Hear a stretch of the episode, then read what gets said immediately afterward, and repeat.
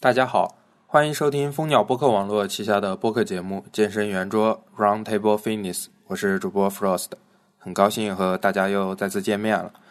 如果大家注意到本期播客节目的背景音，可能会发现有一些嘈杂，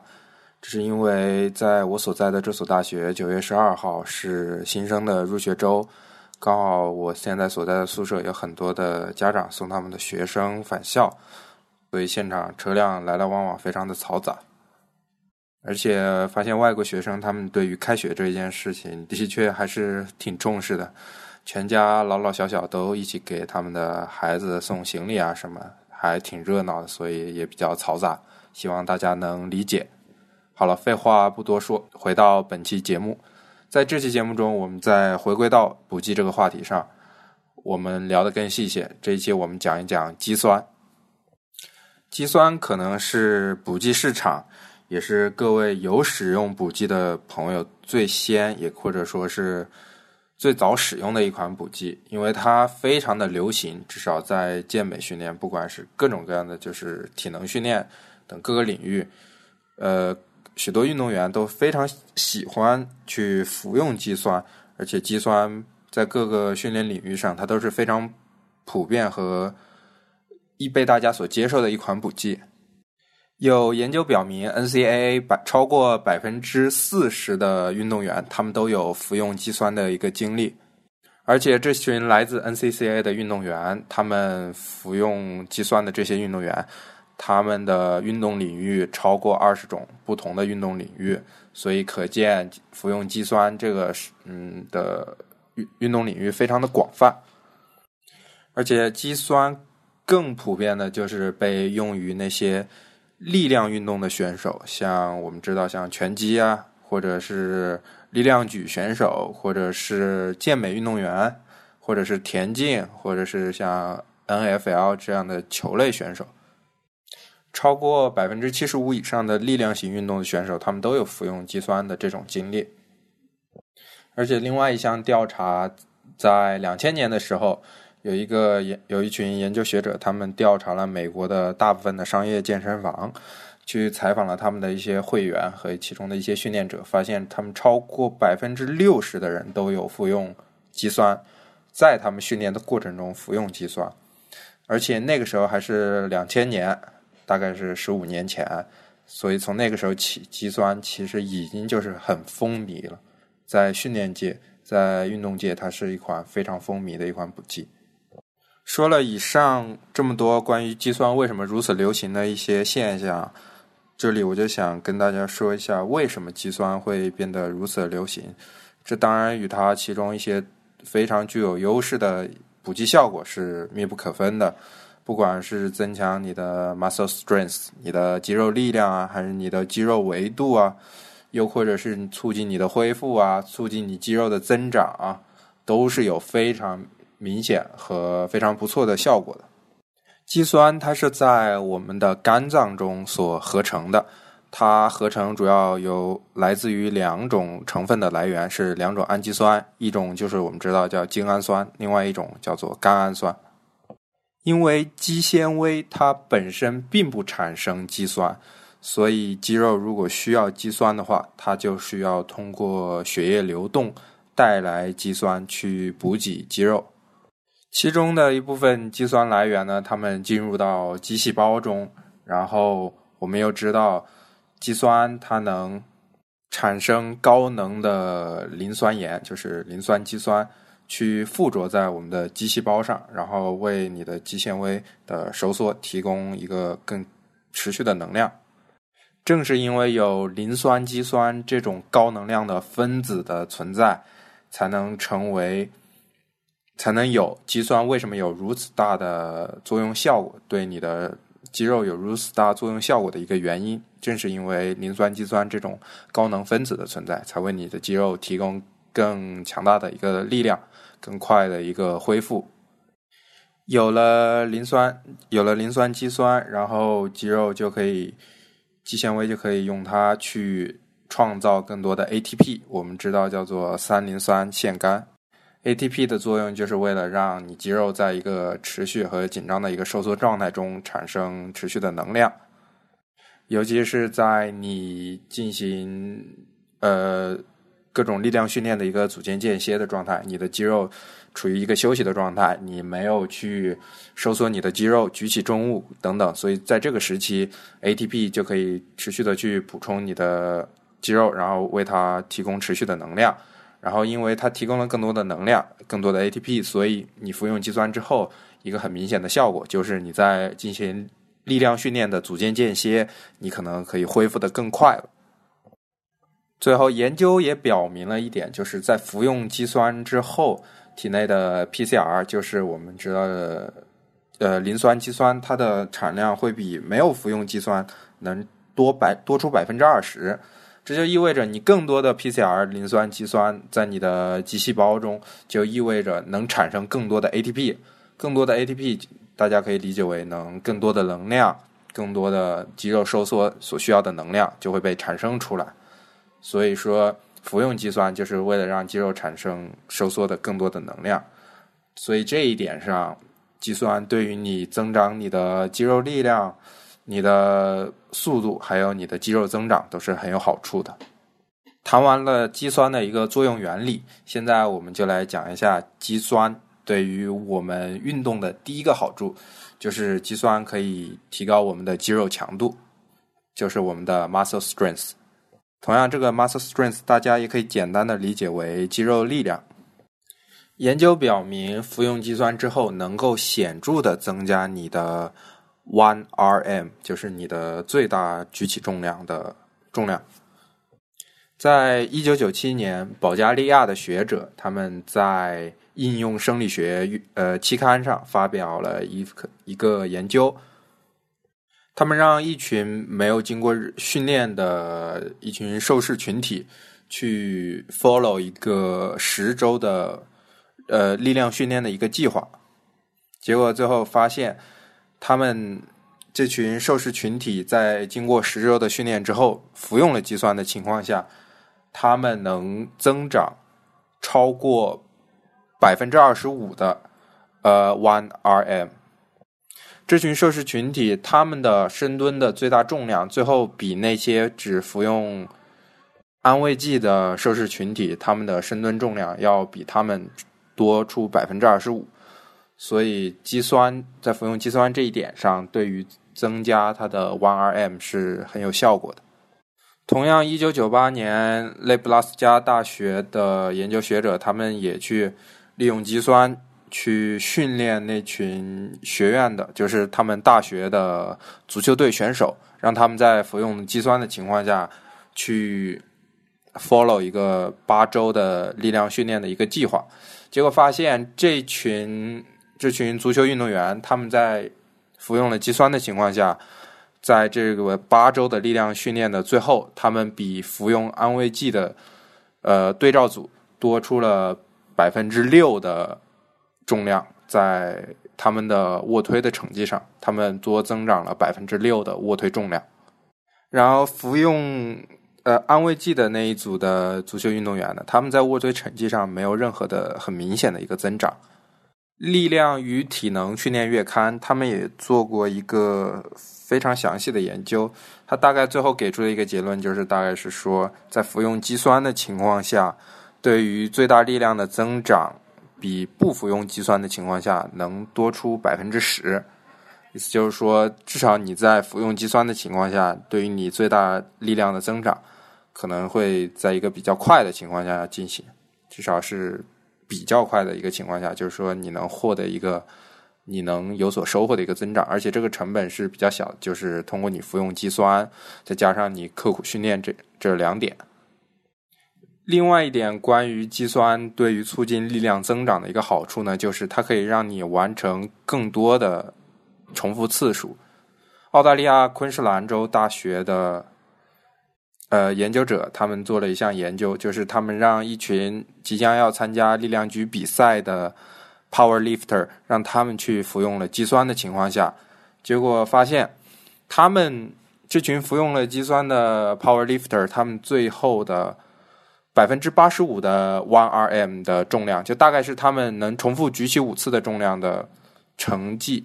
的次数，结果增加了百分之四十，就是原来他他在没有服用肌酸情况下举起五次的这个重量，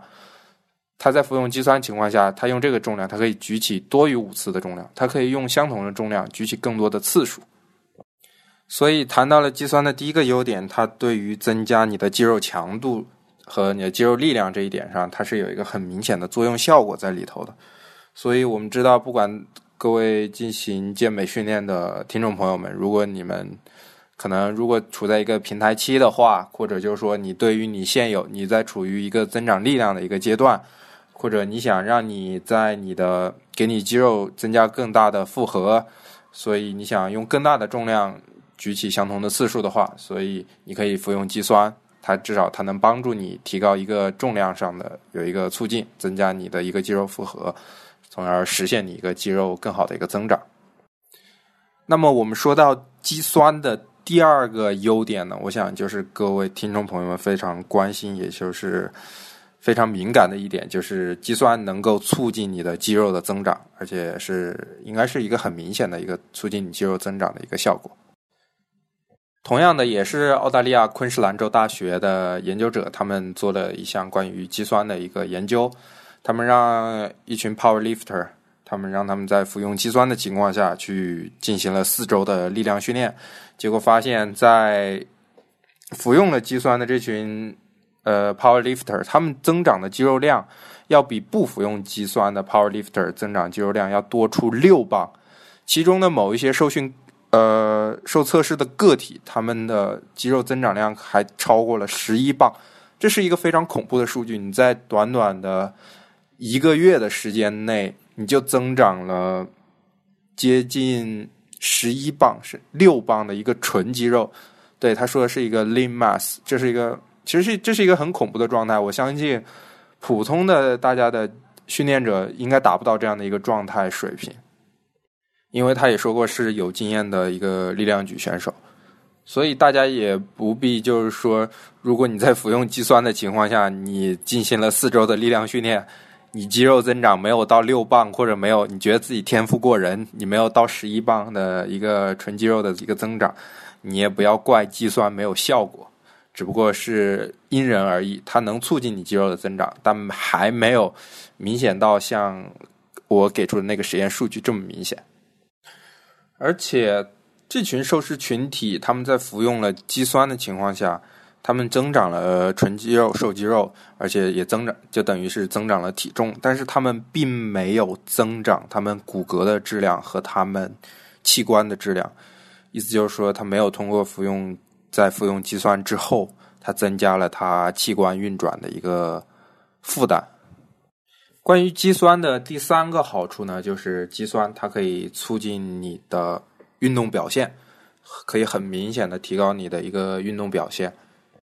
这个可能更多的就与一些进行专项运动的运动爱好者可能就是比较相关了。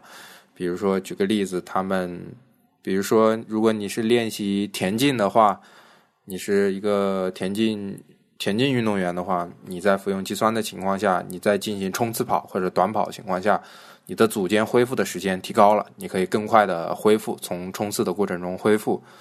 你也可以冲刺更久，相对于你之前，你可以提高一个更好的一个运动表现，你可以冲刺的时间更久，可以提供一个持续的一个爆发力的输出。又或者像篮球运动员、篮球爱好者打各个打篮球的朋友们。如果你们在服用肌酸的情况下，然后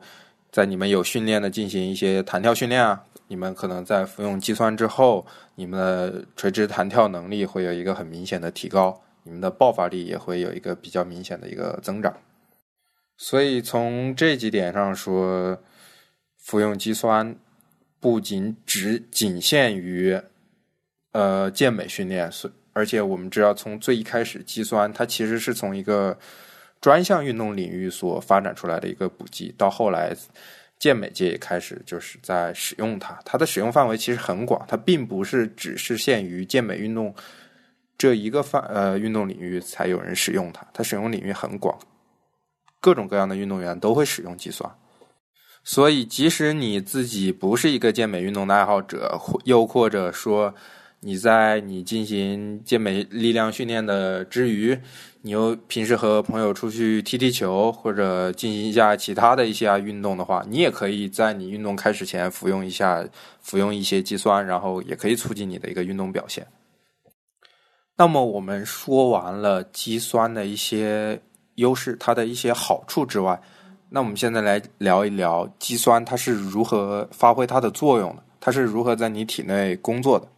简单来说，我们知道服用肌酸在你体内产生更多的 PCR 磷酸肌酸，然后更多的磷酸肌酸就代表着更多的 ATP，就为你肌肉的收缩提供更多的能量。这样的好处就是你能在力量训练的间歇，你能更快的恢复，你恢复的时间更短，因为你肌肉补给能量的能量也更快了。又亦或者是说，你肌肉。所收缩所需要的能量你更多了，你也可以用相同的重量举起更多的次数了，或者是用更大的重量举起相同的次数。那我们现在来聊一聊肌酸它是如何让你肌肉增长的，就是我们来聊一聊关于利用肌酸达到肌肉增长的这种生理机制，它是如何实现的。第一点也是大家，如果你在之前了解了一些可能国内相关的一些介绍肌酸的一些文章的话，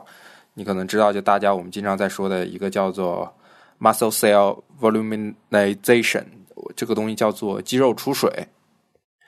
这个肌肉出水的这个状态，我个人觉得这其实是一个很很不错、很很奇妙的一个状态，就是说你的肌细胞中通过肌酸的作用储存了更多的水分。你的肌细胞就会看上去更加的饱满，呃，不对，你也看不到，你也看不到你的肌细胞，就是说你的肌细胞变得更加的饱满。肌酸它带动更多的水分从你的肌细胞的外壁，然后促进它们就是包这其中的水分还包括我们最常像组织液，然后这其中有一个渗透的作用，渗透的过程让更多的水分透过细胞壁，然后进入到肌细胞中。正是肌肉储水，让你的肌细胞变得更加的饱满。这也是你为什么有些人在服用肌酸之后，他的体重增长的非常的快。如果就是你的训练，就是说你是盯着体重看的话，你可能就会挺害怕。天呐，我会不会长胖啊什么？但其实不要紧，我们知道健美训练衡量就是脂肪和维度，不一定就是有时候看体重。就是说，这就是你为什么。你的体重能在你服用肌酸后迅速增长的一个原因，就是因为你的肌细胞中储存了很多的水分。如果你的肌肉量越多，你的水分的储存相对也就越多，你体重增长的一个也会比较明显。如果你比较瘦弱，可能你本身的肌肉量也没有多少，所以你的你虽然储存了水分，但你体重也有一个增长，但不会是一个非常 huge 的一个一个一个增长。所以说你也不用担心，就是说你看到你体重增长，就是想，哎呀，我服用肌酸，我是不是长胖？它是不是导致我发胖啊？什么？不是这样，仅仅只是一些水分，并不是脂肪的增长。那我们说肌肉储水这个过程，它它可以促进肌肉的增长，然后就是更多的水分进入到了肌细胞中。那然后呢？它为什么能让你的肌细胞、你的肌纤维增长呢？因为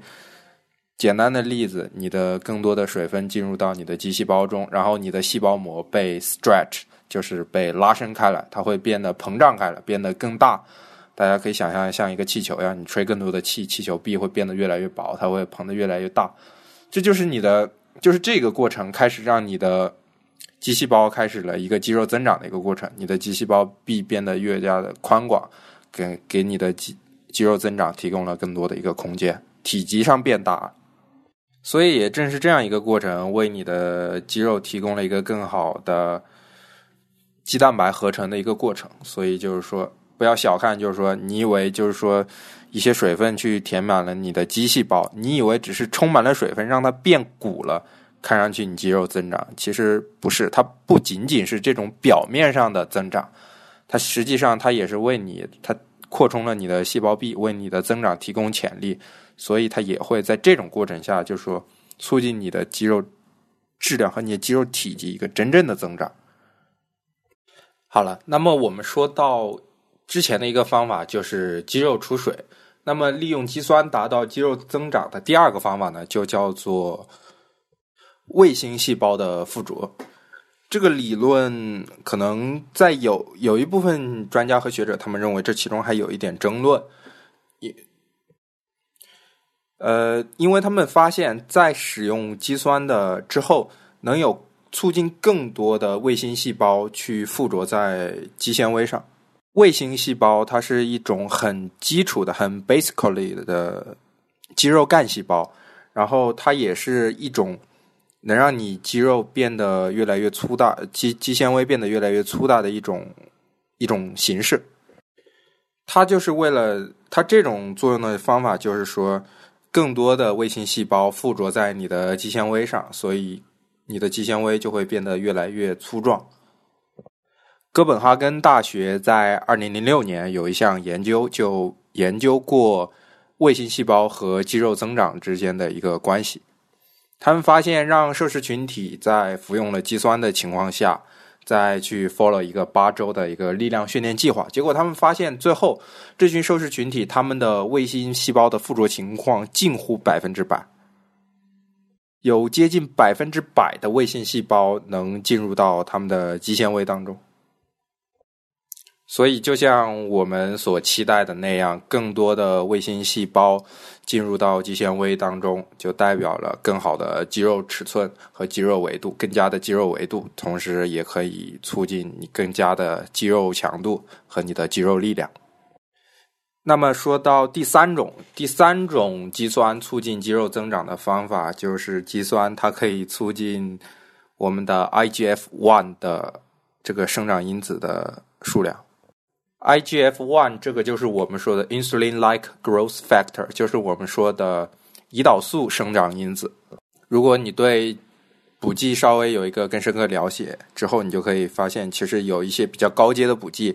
他们也在致力于就是促进我们 IGF one 的这个生长因子的增长，从而达到一个肌肉质量的一个增长。亦或者说，我们肌肉的增长的一个过程，就是为了致力于促进 IGF one 这种生长因子的增长，从而达到增长肌肉的一个目的。其实有研究表明，就是我说到这个第三种的肌肉增长的一个机制，就是说的 IGF one。其实通过服用肌酸这种补剂，就可以很好的促进你 IGF one 生长因子的一个增长。加拿大 s h a v e l University 他们的研究者在2008年做的一项研究，就表明了在服用肌酸的情况下去进行力量训练，他们能发现，在八周的训练之后，他们的 IGF-1 生长因子的增长有一个明显的提高，比那些服用安慰剂的对照组的生长因子的增长数量有一个明显的提高。我们说完了肌酸对于我们运动上的优势来说。以及肌酸的作用机制，现在我们来讲一讲肌酸对于我们身体的整体健康的一个巨大益处。为什么说为什么说肌酸对我们的身体就是整体上的身体健康有很大的好处呢？这是因为我们知道肌酸它能提供更多的 PCR 磷酸肌酸，然后然而磷酸肌酸它也是一种很重要的能量产物。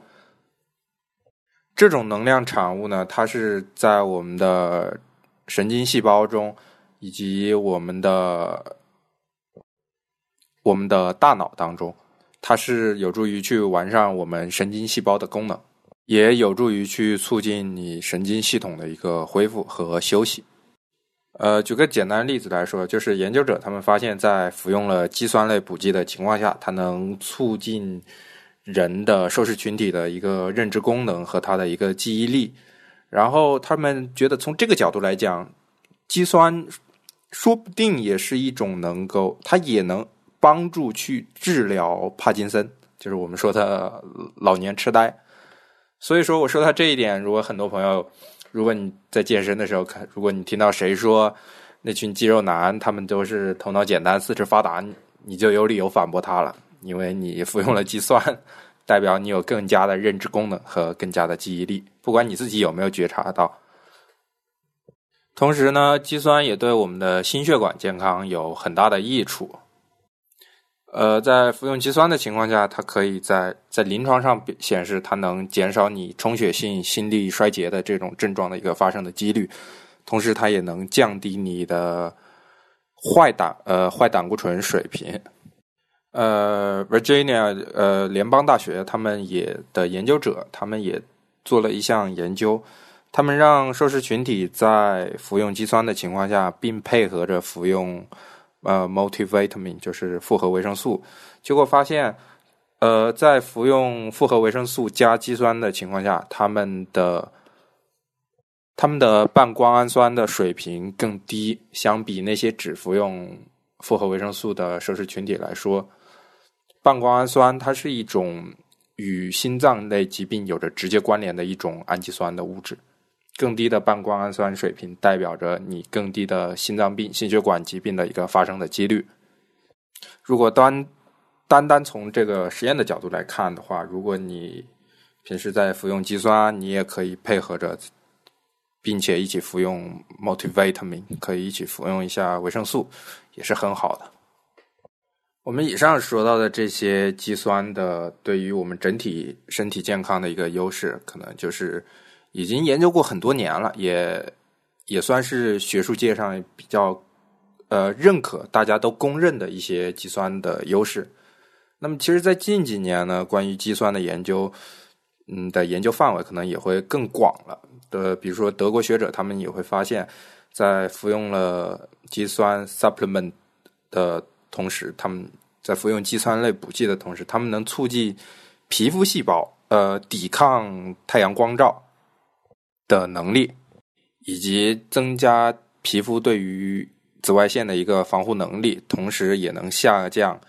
皮肤的氧化性损伤。这只是个别的学术研究在这里，所以我只是随口提一下。如果大家感兴趣啊，或者由于你自己的呃专业领域有所相关的话，我也欢迎你和我继续讨论这个话题。我个人觉得，虽然计算这款补剂非常非常的经典，又非常的基础和入门，所以它确实存在，确实有非常重大的意义。这么多年来，应该是说几十年以来，它经久不衰，一直被大家所使用。它一直，它甚至就是流行到变得非常的 common，非常的普通，甚至有些人觉得它很 low。其实不是，这也就是为什么我一直认定为肌酸是一款。很经典的补剂，它也是一款很基础的补剂。这也是为什么大家看到许多补剂网站或者许多的运动论坛，在谈到使用补剂的这个情况下，他们首要推荐的可能就是肌酸，而非蛋白粉。好了，说了以上这么多，我花了在本期播客中花了将近半个小时的时间去讨论肌酸的益处、肌酸是的作用机制以及。我们对待肌酸的一些正确态度。现在我们来说一下大家真正关心的一个问题，就是大家可能在国内上、国内互联网上看到的一些关于肌酸的一些，可能是谣言，也有可能是一些一些谜吧。就是肌酸它到底安全吗？就是我们在这里来讨论一下肌酸安全性的这个问题。因为我们知道肌酸它又被用了这么多年，这么多人在用它，那。它一定就是说，它是一个完美的补剂嘛？它只有优势嘛？它难道没有缺点吗？其实这里头有一些谣传和一些争论在里头。其实也有，他们说的肌酸的第一个缺点嘛，可能是它的一个负面影响，它就是会导致肌肉痉挛、肌痉挛。而且对于这一点的学术界上争论的时间一其实是争论了很久，一直很多人在坚信服用肌酸会导致肌痉挛。关于这一点呢，其实学术界上也有许多比较有分量的研究，试图去打破这一谣言。就是说，肌酸服用肌酸，你并不会导致肌肌肉痉挛。在二零零三年呢，阿肯色州立大学的研究学者，他们就去跟踪了一群 NCCA 的足球运动员，然后对他们让他们去服用肌酸，对他们跟踪了三年。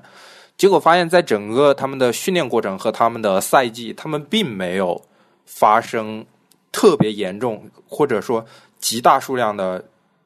肌痉挛的发生的数量，并没有发生。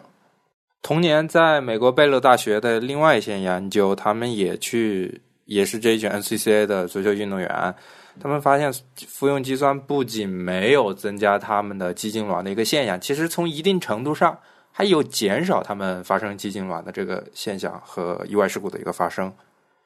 所以，这个就关于这一点的话，其实大家也不可也不太用担心，因为现在关于肌酸已经变得非常的普遍，大家不会不要因为这一点这一点的这个谣言而去就是说对肌酸有一个过激或者一个偏见了。大概在今年三月份的时候，我不知道大家有没有关注关注国内体育，就是篮球篮球体育的一个新闻。我我个人。根本就不会打篮球，我只是看到这条新闻而已。他们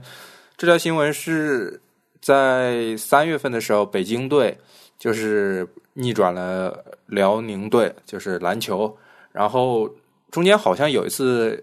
呃，北京队的球员里根他有一个空篮，然后没有进。然后赛后记者采访他的时候，然后他说：“呃，这场球除了他之外，全队的表现都非常好。”他投。投丢了一些业余爱好者都能投丢的球，然后他说可能是因为喝了一杯蛋白粉的缘故，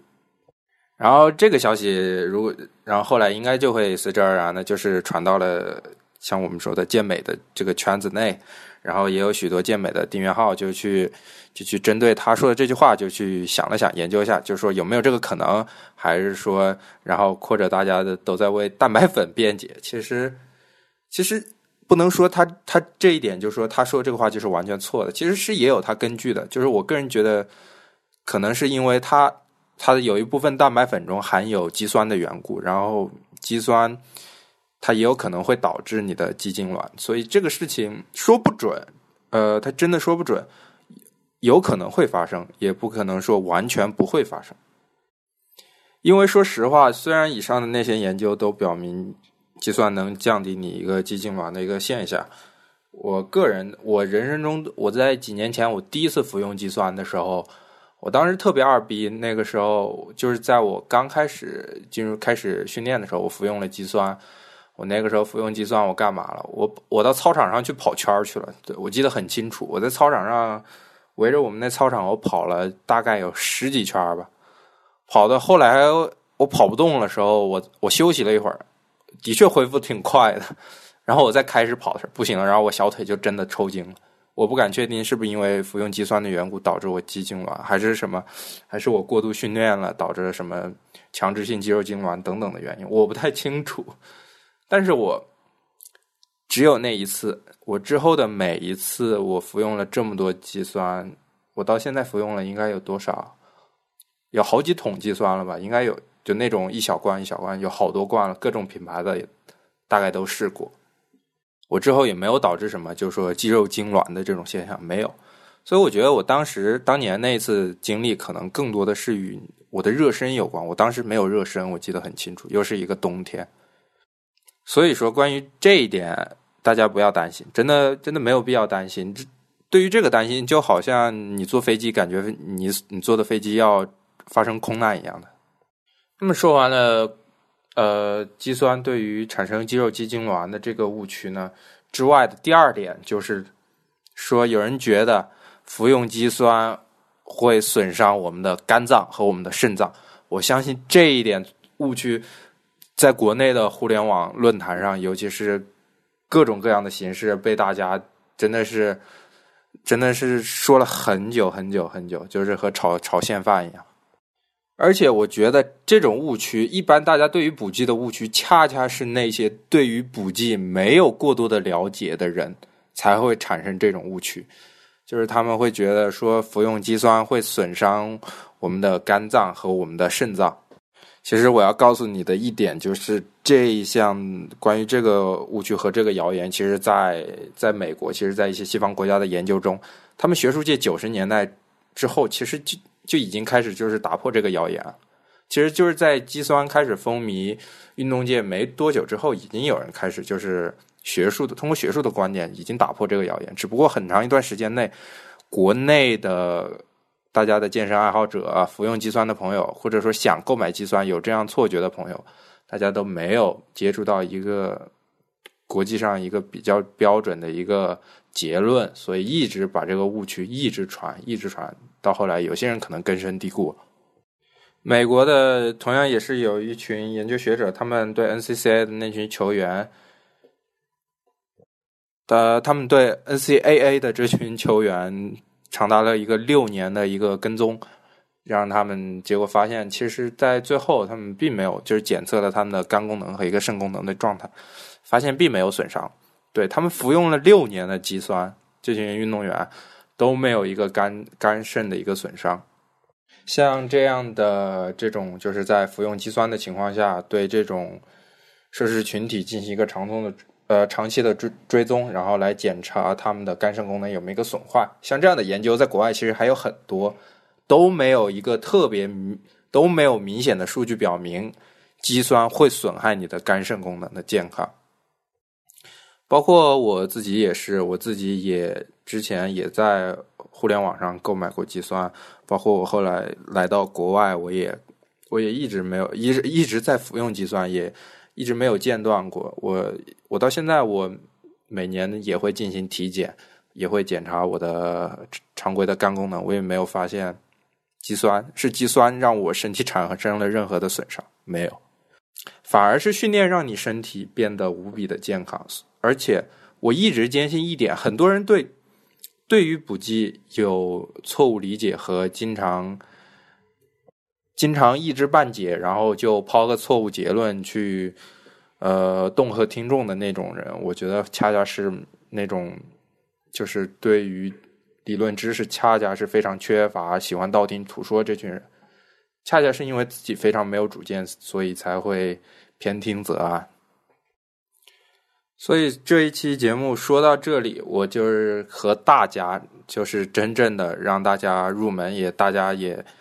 大概对肌酸的一个作用机制、它的优势有一个清楚的认识了。所以我也算这是这一期讲补剂的这一期播客主题中。一个大家一个主题，希望大家能从本期播客中对肌酸有一个更清醒和一个更深刻的一个认识，不会只是知道这只是一款补剂，我要我觉得我又我想用它，它对我的健身有帮助，但是又说不出个所以然来，又不知道怎么用。虽然它的确能帮助你，我希望各位听众朋友们永远做出一点。任何补剂要帮助你之前，或者你想用这些补剂帮助你之前，你一定要弄懂它的工作原理。所以本期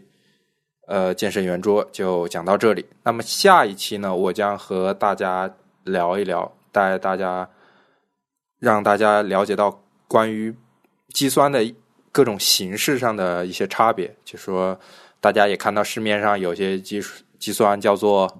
有两种肌酸，一种叫做 creatine monohydrate，一种叫做 creatine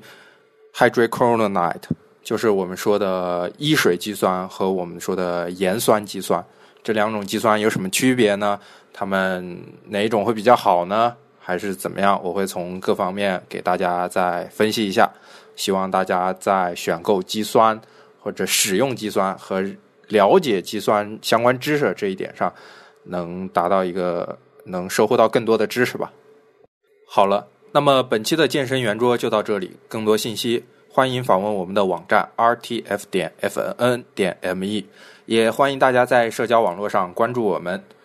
我们的微信公共账号是 rt fitness，r t f i t n e s s。